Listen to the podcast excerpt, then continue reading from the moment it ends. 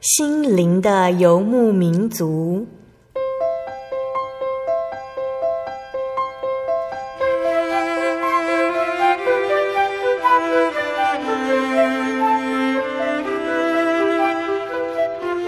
在这个谁都不管谁的后现代社会里，每个人的心灵都是游牧民族。成长的过程就是寻找的过程。每一颗漂泊的心灵，其实都在寻找生命的绿洲。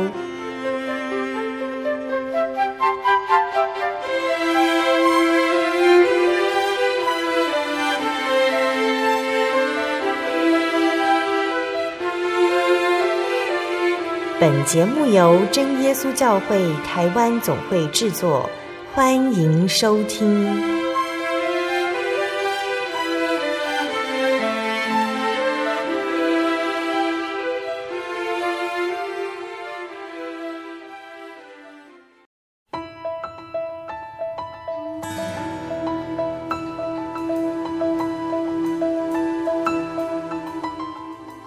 所在空中的听众朋友们，大家平安，欢迎收听今天的心灵的游牧民族节目，我是贝贝。大家这个星期过得愉快吗？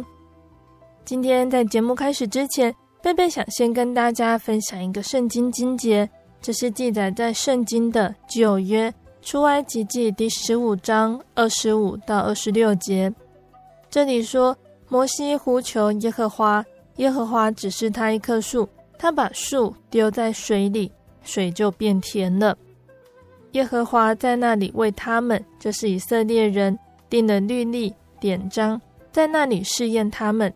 又说：你若留意听耶和华你神的话，又行我眼中看为正的事，留心听我的诫命，守我一切的律例，我就不将所加与埃及人的病加在你身上，因为我耶和华是医治你的。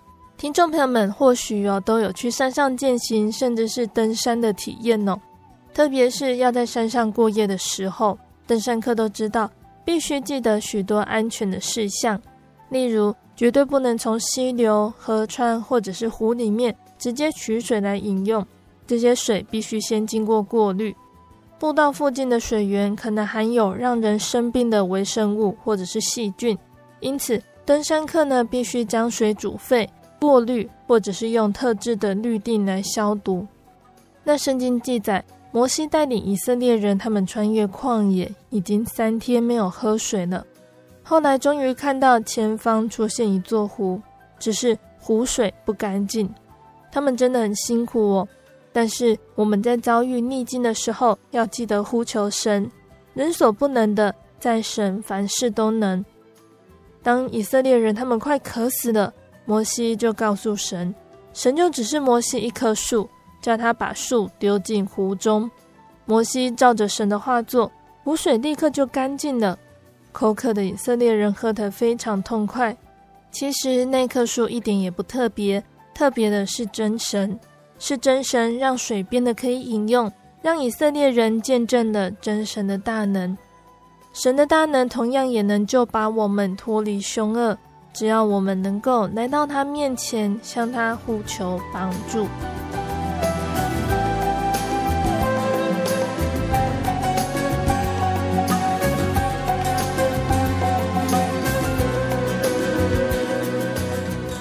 今天要播出的节目是第一千零二十五集《生活咖啡馆》绘本分享《永远在一起》。今天呢，在节目中，贝贝要来跟听众朋友们分享。永远在一起这一本由露丝·范德奇和罗德奈·西姆勒合作创作的绘本哦。那这本绘本呢，是描述了越战时期在越南发生的故事。那当主角小金和他的母亲在他们位于越南的村子遭到轰炸的那一天，小金的母亲对小金说出最后的一段话。小金的母亲说：“小金，过来，别怕。”我会永远和你在一起。只是最后，只有孤独又害怕的小金活了下来，被美国士兵救起，带往孤儿院安置。在孤儿院的负责人琼斯夫妇的关爱，还有朋友的陪伴下，小金找到了生存的勇气和力量。母亲的话也带给他安全感。小金体会到，即使在最令人绝望的处境中，依然可以发现希望哦。那在这里呢，贝贝要先跟大家卖个小小的关子，先来跟大家分享一首诗歌。诗歌过后，贝贝就会来跟大家分享这一本绘本哦。那贝贝要分享的这首诗歌呢，是赞美诗的三百八十二首，叫做《我临安稳》。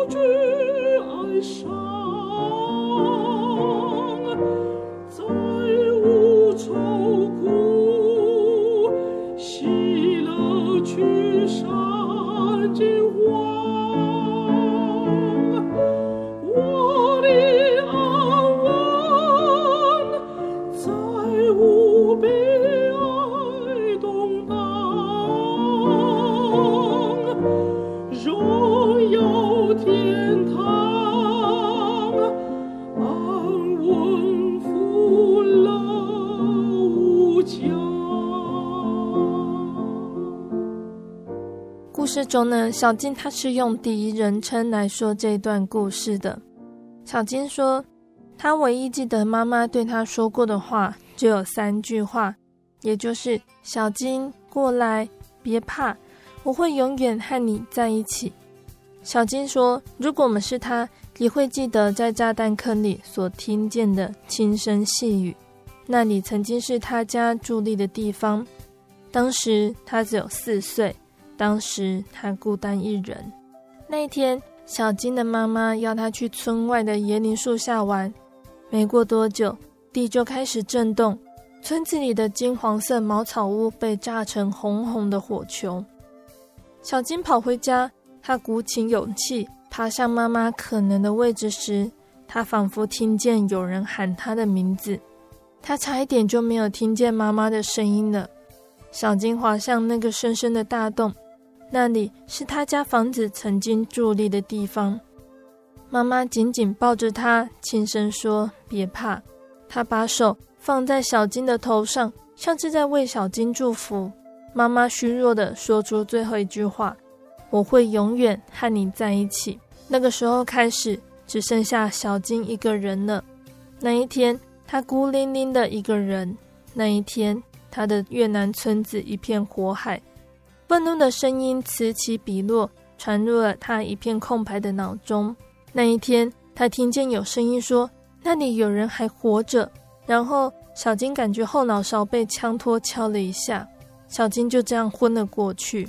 小金他不知道他在那里躺了多久，可是醒来的时候，他的眼前是一片模糊的，也没有色彩。从那一天开始，小金的眼睛就再也看不清楚了。他感觉好渴，好渴，他的身体好痛，脑袋里轰轰作响。那一天，他们越南的村子里乌云密布，小金的脑中响起妈妈的声音。接着又出现了别的声音了，一字一句传入他空白的脑中。小金听不懂那些士兵的话语，也看不见他们。他不认识他们，却都一点都不害怕。他们把小金抱上了军车，喂他喝了点水，并且给他吃了一块口香糖。小金咀嚼着口香糖甜甜的滋味，尝起来像嘴里有许多清脆的泡泡。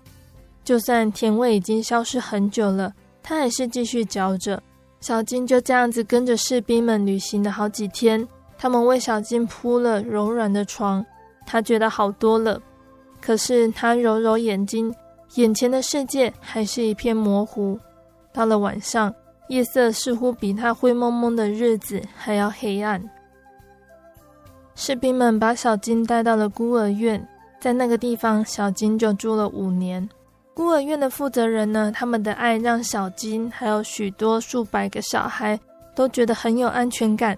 那个时候，小金想，琼斯夫妇的心一定像桶子那么大，而且装满彩虹美丽的颜色。住进孤儿院之后，小金也开始上学了。他坐在孤儿院前廊桌边的长凳子上，凉风吹拂他们被阳光照亮的脸庞。那虽然小金看不见。但是小金最好的朋友都会帮助他学习。放学之后呢，小金就会和他的好朋友阿明两个人去沙滩玩水。但是在夜里面呢，小金还是会很想念他的妈妈。有一次，因为他太想念妈妈了，忍不住哭了。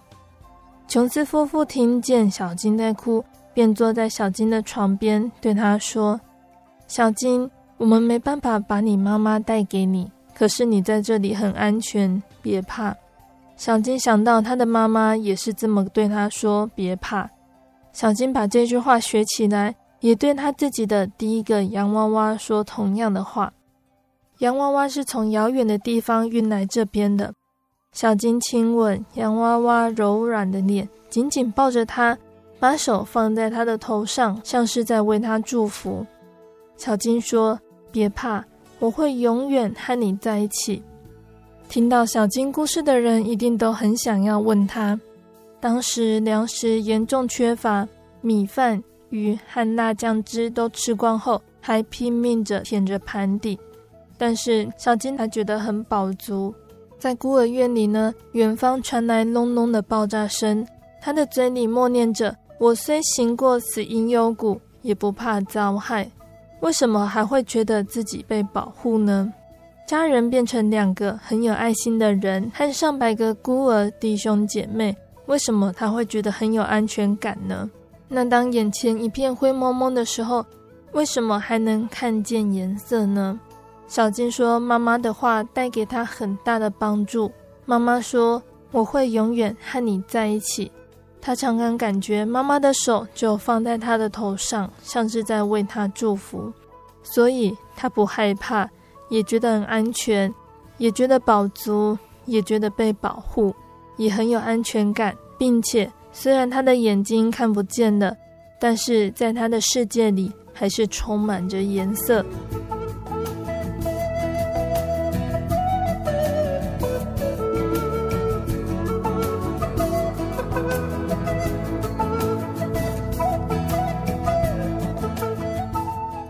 亲爱的听众朋友们，今天的绘本故事呢，就先分享到这里了。那根据这本作者露丝·范德奇和罗奈德·希姆勒，根据他们的创作动机呢，他们说这是个真实的故事哦。小金现在和家人是住在美国伊利诺的芝加哥郊区，他还是只能看见模糊的影像。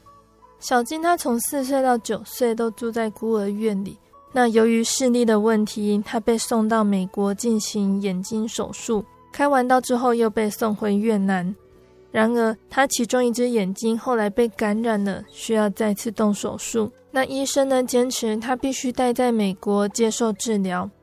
他先住进了寄养机构，后来被一个美国家庭收养。那虽然在创作这个故事的时候觉得心里很沉重，但是他们也得到了极大的安慰，因为脑中呢会不断回忆起妈妈还有家人给他们的爱的保证，还有想到真神允诺的那些应许，真神的应许也将一生永远伴随。那曾经听到朋友他在对小朋友分享这一本绘本故事的时候，当故事说完，他就问在场的小朋友们：“你们可以体会到小金的心情吗？”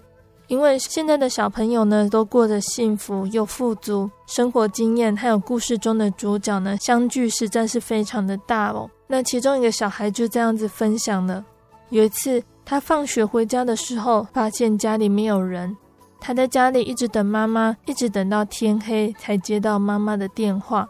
妈妈告诉他说，外婆住院了。那个时候，他还以为妈妈出了什么事情，他永远也见不到她了。所以，他很能感受到，当小金和母亲躺在一起的时候，一定也觉得孤单又无助。这是一个很棒的分享哦。但有的时候，我们或许会被迫要求要学习孤独。因为人是群居的动物，当只有自己一个人的时候，多少还是会有一点担心、害怕、孤单又无助。可是故事的最后，小金说他不害怕了，因为他的妈妈的话语，还有朋友和许多人的爱，让小金勇敢地活下来了。但其实我们一直都比小金更幸福哦，因为真神也给我们很棒的应许，还有保证。在圣经的约书亚记第一章第九节这里说：“你当刚强壮胆，不要惧怕，也不要惊慌，因为你无论往哪里去，耶和华你的神必与你同在。”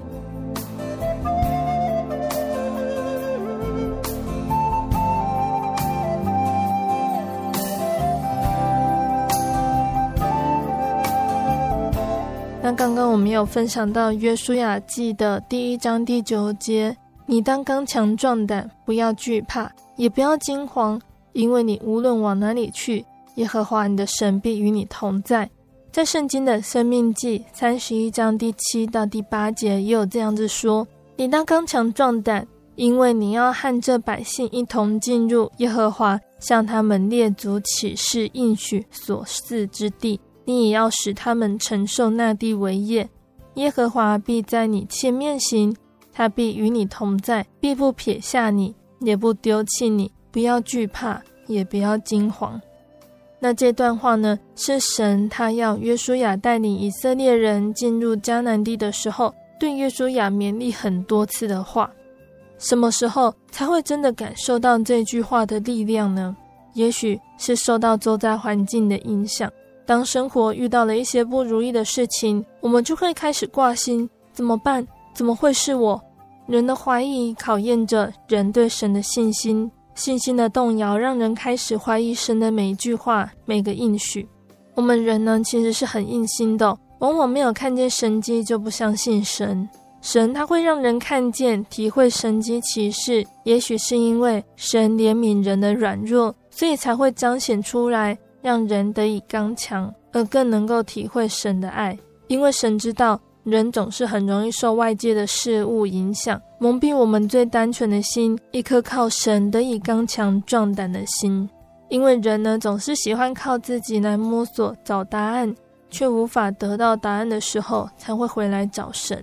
那这或许也是人的软弱。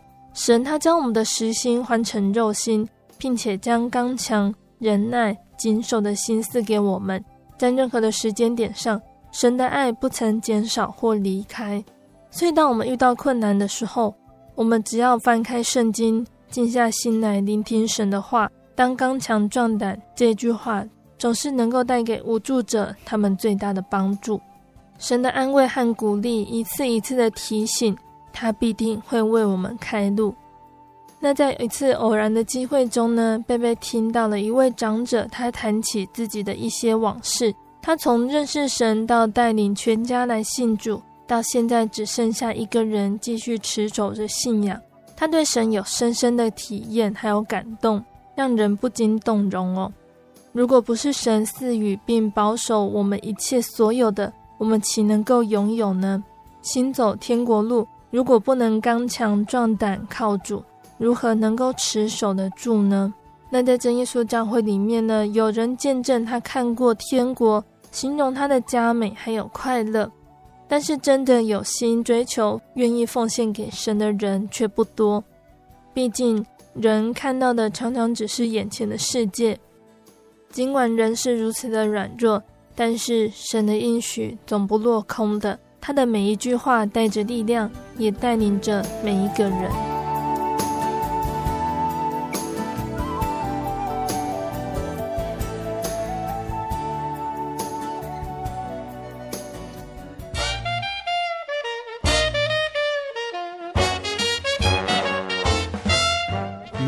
阿喜，好久不见，你要去哪里？我今天要去教会。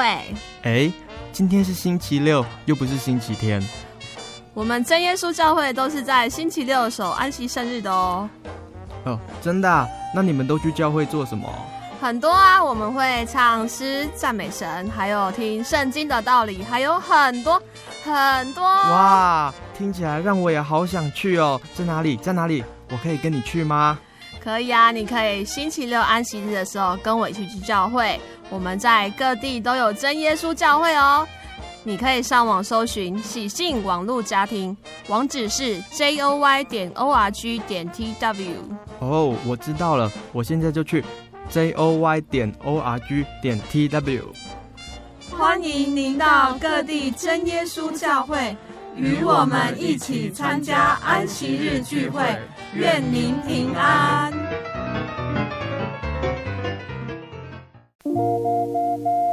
您在街上曾经看过这样的招牌“真耶稣教会”吗？也许您很想，但是却不好意思进来看看。其实我们真的非常欢迎您。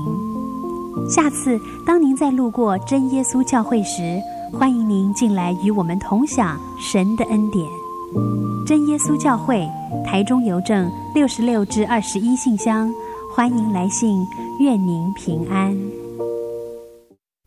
我对圣经的道理好有兴趣哦，可是又不知道怎么入门呢？你可以参加圣经函授课程啊！真的啊？那怎么报名？只要写下姓名、电话、地址。寄到台中邮政六十六支二十一号信箱，很快的，你就会收到第一课的课程了。赶快去寄吧。嗯，圣经函授课程能循序渐进的引导您更了解耶稣基督的福音，得到生命的滋润和来自信仰的力量。本课程完全免费，欢迎来信台中邮政六十六支二十一号信箱。请注明参加函授课程，愿神祝福您。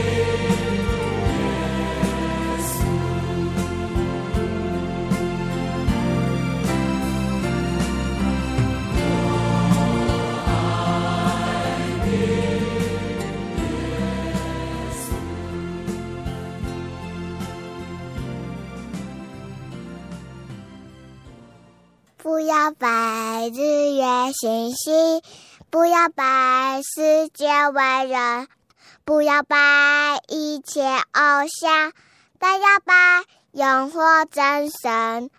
我们在天上的父，愿人都尊你的名为圣，愿你的国降临，愿你的旨意行在地上。如同行在天上，我们日用的饮食，今日是给我们，免我们的债，如同我们免了人的债，不叫我们遇见试探，救我们脱离凶恶，因为国度、权柄、荣耀，全是你的，直到永远。阿门。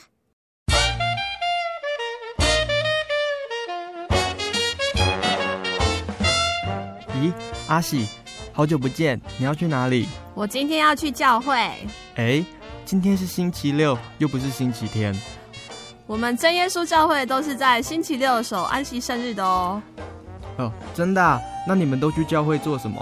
很多啊，我们会唱诗赞美神，还有听圣经的道理，还有很多很多。哇，听起来让我也好想去哦。在哪里？在哪里？我可以跟你去吗？可以啊，你可以星期六安息日的时候跟我一起去教会。我们在各地都有真耶稣教会哦。你可以上网搜寻喜信网络家庭，网址是 j o y 点 o r g 点 t w。哦，我知道了，我现在就去 j o y 点 o r g 点 t w。欢迎您到各地真耶稣教会，与我们一起参加安息日聚会。愿您平安。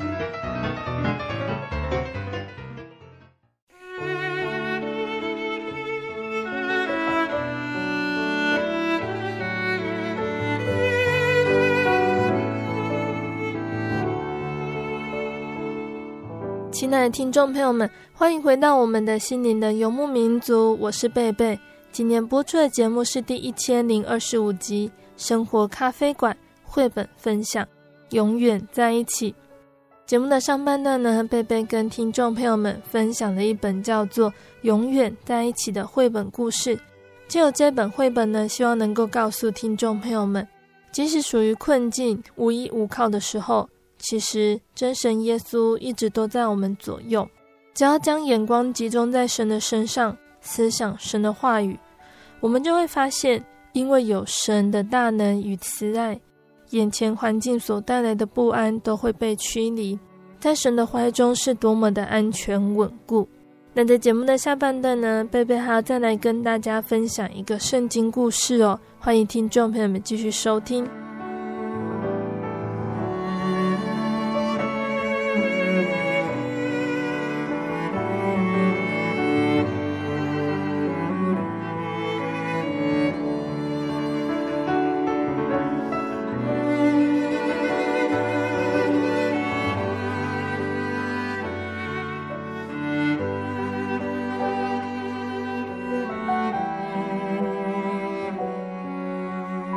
亲爱的听众朋友们，在下半段的节目中呢，贝贝要来分享一段圣经故事哦。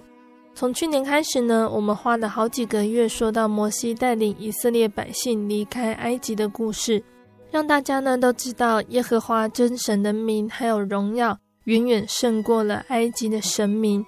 实际上也胜过了我们现在世上知道的所有的神明哦。那在离开埃及之后，真神要将这些属他的子民磨练成神所要用的精兵，但这不是一件容易的事情哦。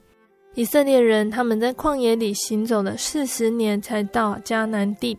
在这四十年中，他们会遇到什么样的事情呢？那我们前面呢也说到了，神颁布了重要的十诫，要来让以色列人遵守。听众朋友们在贝贝的说明中也了解了十诫对于以色列人，对于我们相信神的人来说有多么的重要。从世界中，我们可以看到神对以色列人的保护看顾。还有其他的律法可以看得出神对以色列人的爱哟、哦。那以色列人他们是不是真的能够完全的谨遵这些律法呢？我们一起来聆听接下来的故事哦。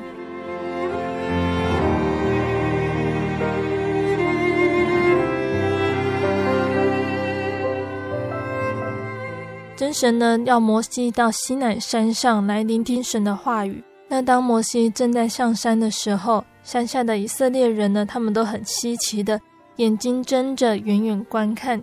山顶上的云彩发光，灿烂耀眼。后来日子一天一天过去了，摩西还没有从山上下来。以色列百姓他们等候，慢慢的有点不耐烦了。他们就这样子对摩西的哥哥亚伦说：“我们还是继续上路吧。摩西他在山上的情况怎么样？我们完全不知道。”你倒不如为我们造一个神来带领我们吧。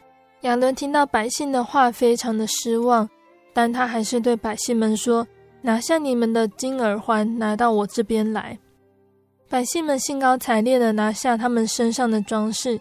亚伦收集这些装饰之后，把它们全部熔掉，然后用熔出来的金子造了一只金色的牛犊。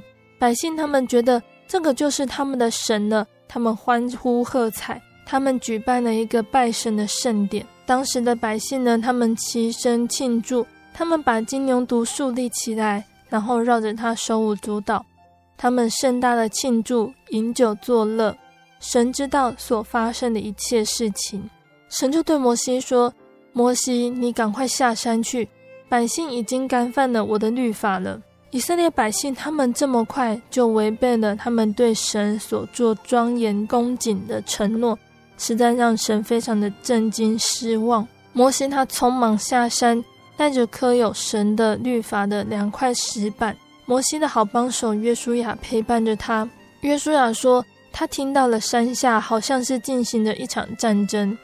摩西他面带苦涩的回答说：“那不是战争，那是歌声。”当摩西下山走进山脚，看着百姓围绕的金牛犊舞蹈跳跃，他心里非常的激愤。随即，他就把神交给他的两块法板直下山去，把他们摔个粉碎。接着，直接冲进营中，站在那个金牛犊前面。亚伦说：“这都是百姓们的错。”摩西就把金牛犊磨成粉碎，把金粉掺在水里面给百姓们喝。第二天，当百姓他们心情平复下来，他们对他们所做的感到羞愧。摩西对他们说：“你们做的是一种何等可怕的罪！”然后我会再次上山去求神宽恕你们。摩西恳求神呢，宽恕百姓铸造还有敬拜金牛犊的罪，他愿意代替百姓受罚。但是神说：“谁做的，谁就该受责难，百姓应该受到惩罚。”神知道，无论百姓现在有多伤心，他们还是会继续不断违背神的命令，不断的犯错。因此，神呢给摩西指示，让以色列人补偿过错。百姓们要在神的帐幕外面设立祭坛，把牲畜放在祭坛上燃烧，作为祭品献给神。任何人如果做错了事，违背了神的律法，并要把一只牲畜带到祭司那里献给神。祭物呢，可以是一只羊或者是一头牛。献祭的目的是要向神表明他对自己的过犯深感惭愧歉疚，并且衷心求神宽恕。神看透人的心，如果这个人真的是愧疚的认罪，神必定会赦免他。祭物的血虽然不能够除去他的罪。但是神慈爱的赦免却能够洗净他的过犯。百姓可以用牲畜来献祭，但有的时候也可以用谷物来献祭，这是一种向神感恩的方式。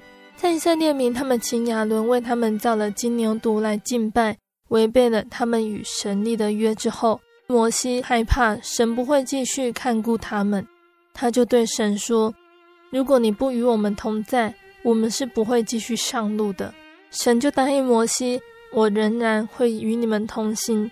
现在你们应该离开这座山，启程上路了。”摩西就告诉百姓：“神仍然愿意遵守他在约中所做的承诺。当下百姓都如释重负。摩西并且提醒他们说：‘你们现在必须重新开始，你们必须重新承诺，必定谨守神的律法。’百姓们他们乐意的附和。”接着，心里充满感谢的，他们收拾行装，拆卸帐幕，准备离开了西乃山。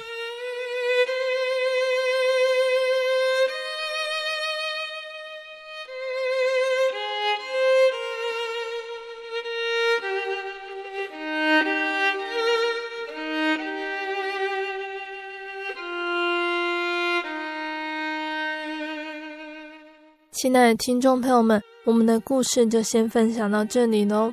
神借着摩西的手搭救出埃及受苦四百年的以色列人，一直到他们能够完全脱离埃及的辖管，在旷野里磨练的日子中，每一天都是神的祝福和教训。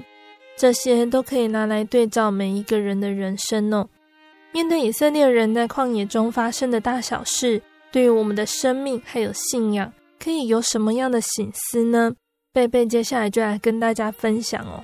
当摩西一个人在山上听神吩咐的律法长达四十天，摩西大概没有想到这么久，只跟百姓交代不能闯上西奈山。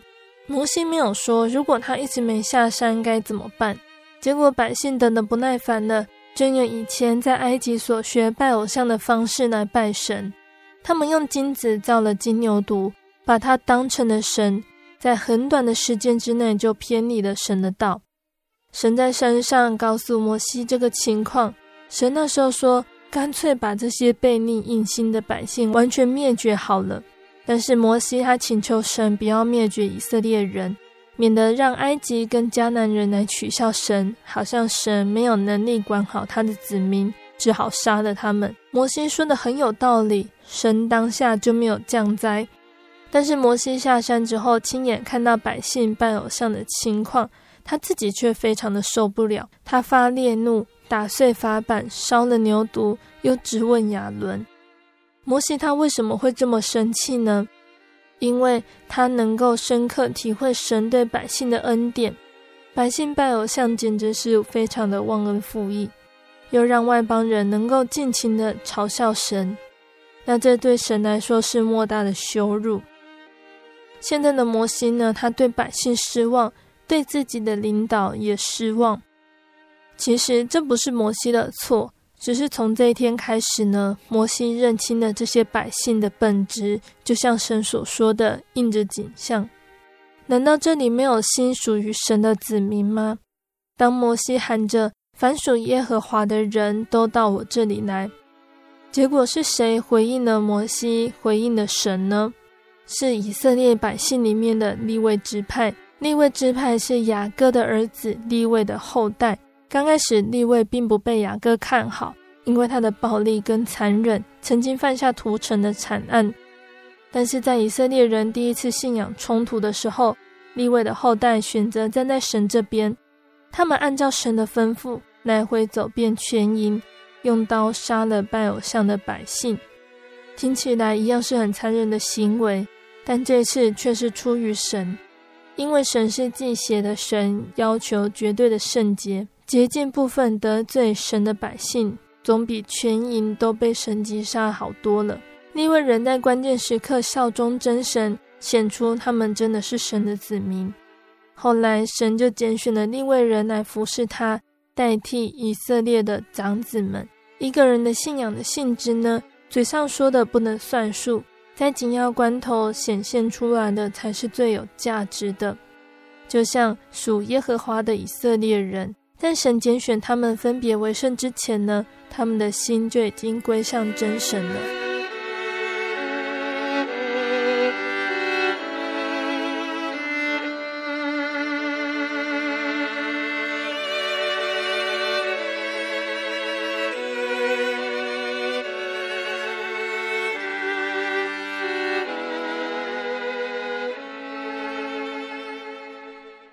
那在出埃及记三十三章十六节里面有一段经文是这么说的：“人在何事上得以知道我和你的百姓在你眼前蒙恩呢？岂不是因你与我们同去，使我和你的百姓与地上的万民有分别吗？”从这句经节里面，我们可以有这样子的省思哦：是不是曾经有人问我们，你是不是基督徒？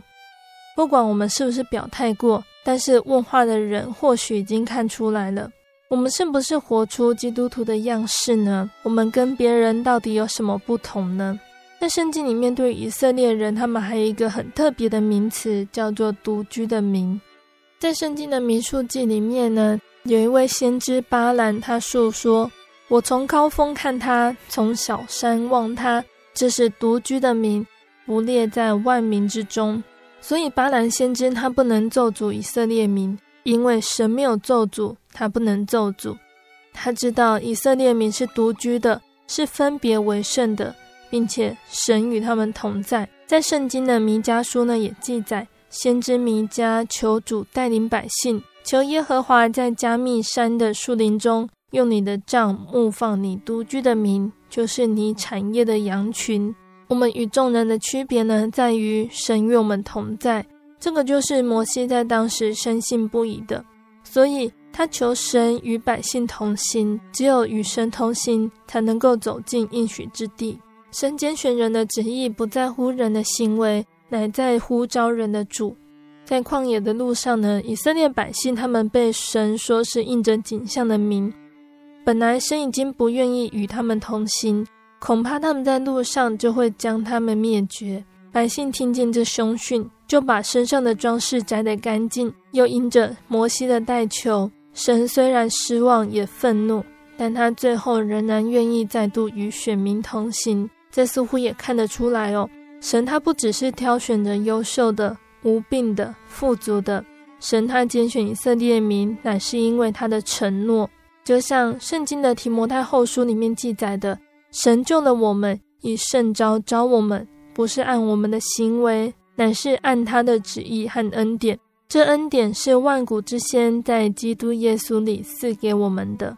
有的时候，在痛苦、悲伤的时候，在遇到试探或者是犯错的时候，我们会忍不住呼求神呐，你在哪里？仿佛我们的带领者摩西不见了，神也默默无声。金牛犊的大错，百姓摘下身上的装饰。他们都望见摩西进入会幕，这告诉我们：我们犯错呢，不是只要拿着圣经诵读神的爱，想着他应许的事情就好了。我们必须要悔改，转向神。神是慈爱的神，他会赦免我们的罪，他不会弃绝我们。只是神，他仍然是公义的神，我们必须为自己所犯的罪而受苦。不变的是，他仍旧会与我们同在。世事充满着挑战，但是我们应当深信神，坚定地走在主路上，而无所畏惧。就像以赛亚书四十一章九节到十节说：“你是我从地极所领来的，从地角所招来的，且对你说，你是我的仆人，我拣选你，并不弃绝你。你不要害怕，因为我与你同在；不要惊慌，因为我是你的神，我必坚固你。”我必帮助你，我必用我公义的右手扶持你。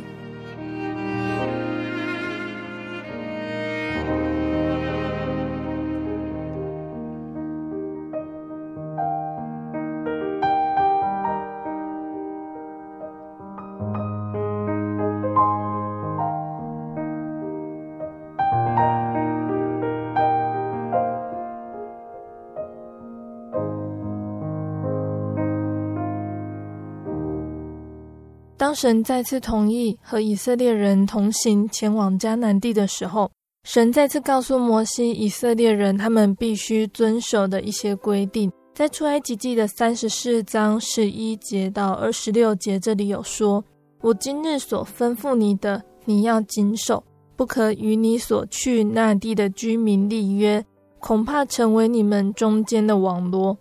不可敬拜别神，不可为自己铸造神像，不可空手朝见我。”不可将我祭物的血和有效的饼一同献上，不可用山羊羔母的奶煮山羊羔等等。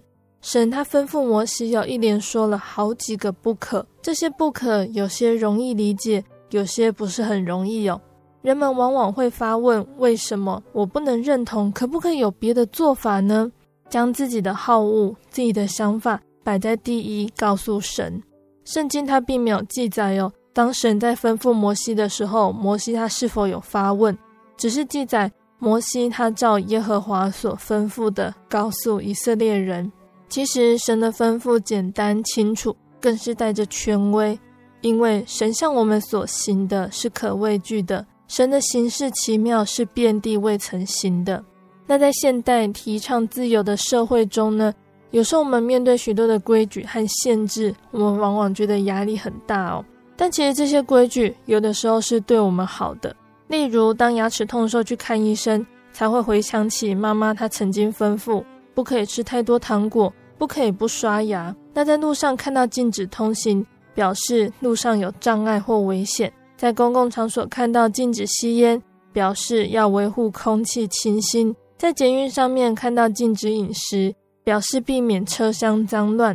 所以当神在吩咐摩西说，不可空手朝见我，表示要以色列人献上感恩祭；不可与你所去那地之民立约，表示信跟不信原不相宜的；不可敬拜别神，即表示应当敬拜独一真神。凡顺服听从神吩咐的，必蒙祝福，因为耶和华是有怜悯、有恩典的神。神所吩咐的不可，有人以为是狭制的栅栏，是钢铁手铐的约束。事实上，这都是安全的防护网，是慈神爱所的牵引。在这些不可的规矩背后，是神的怜悯与慈爱。亲爱的听众朋友们，当以色列民他们总算脱离了埃及，但是面对一片荒凉的旷野，他们要怎么做才能够达到真神所应许的迦南地呢？旷野的日子也是他们开始真正认识耶和华真神的时候。神会如何带领？如何借着摩西的口，将这批人数众多、信心还是很软弱的子民训练成属神的子民呢？下个月我们再继续来跟听众朋友们分享哦。那在节目的最后，贝贝要再来跟听众朋友们分享一首好听的诗歌。这首诗歌叫做《日落之那边》。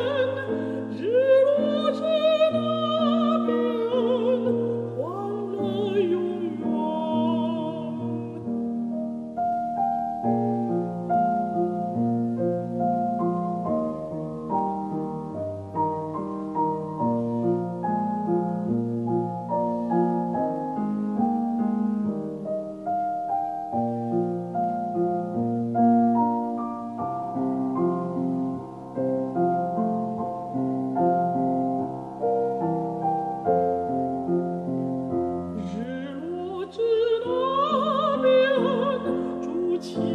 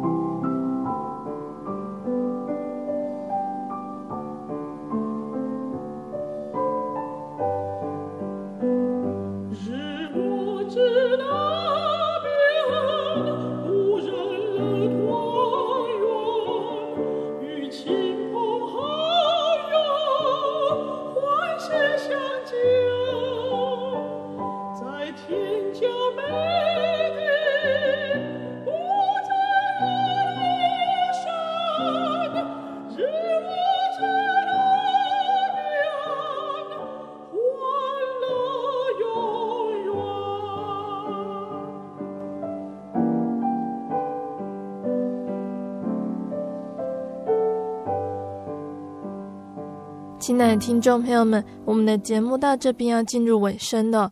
如果你喜欢今天的节目，欢迎来信索取节目 CD。如果你在收听节目之后，想要更了解真耶稣教会和圣经道理，欢迎来信索取圣经函授课程。来信都请寄到台中邮政六十六至二十一号信箱，台中邮政六十六至二十一号信箱，或是传真零四二二四三六九六八零四二二四三六九六八。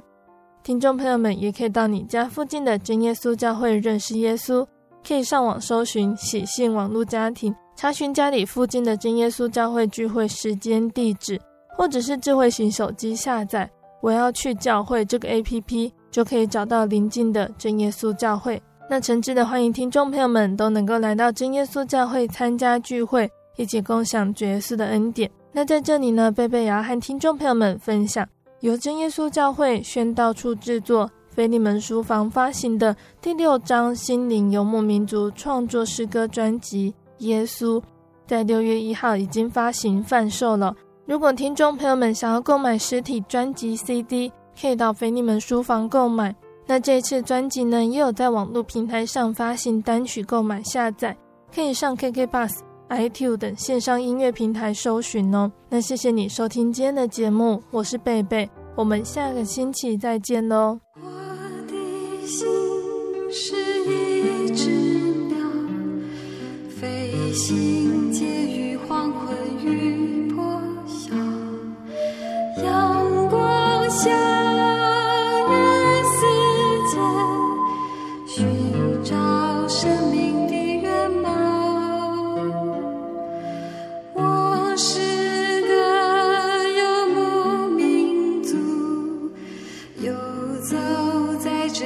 乡的小路，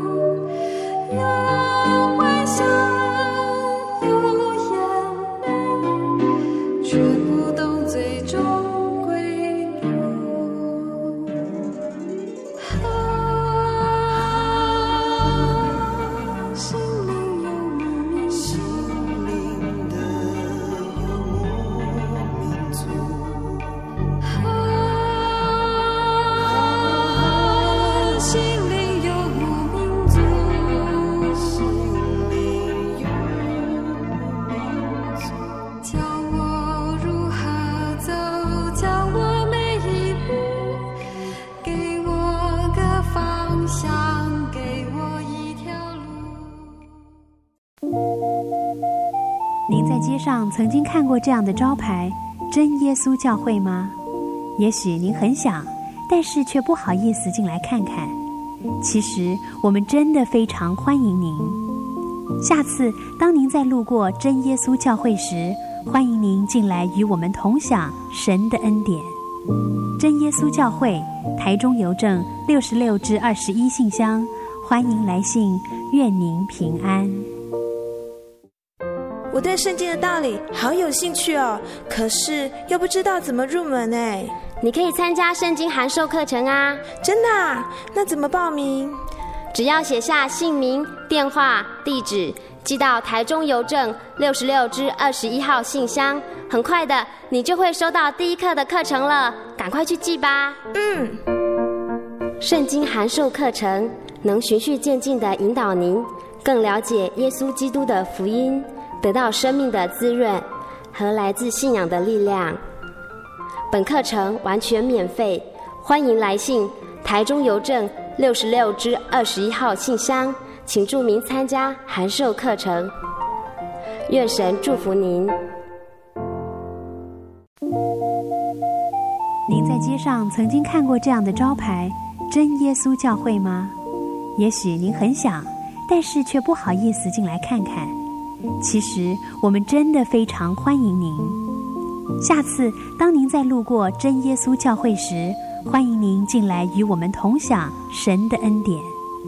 真耶稣教会，台中邮政六十六至二十一信箱，欢迎来信，愿您平安。我对圣经的道理好有兴趣哦，可是又不知道怎么入门呢？你可以参加圣经函授课程啊！真的啊？那怎么报名？只要写下姓名、电话、地址，寄到台中邮政六十六至二十一号信箱，很快的，你就会收到第一课的课程了。赶快去寄吧。嗯，圣经函授课程能循序渐进的引导您更了解耶稣基督的福音，得到生命的滋润和来自信仰的力量。本课程完全免费，欢迎来信台中邮政六十六至二十一号信箱。请注明参加函授课程，愿神祝福您。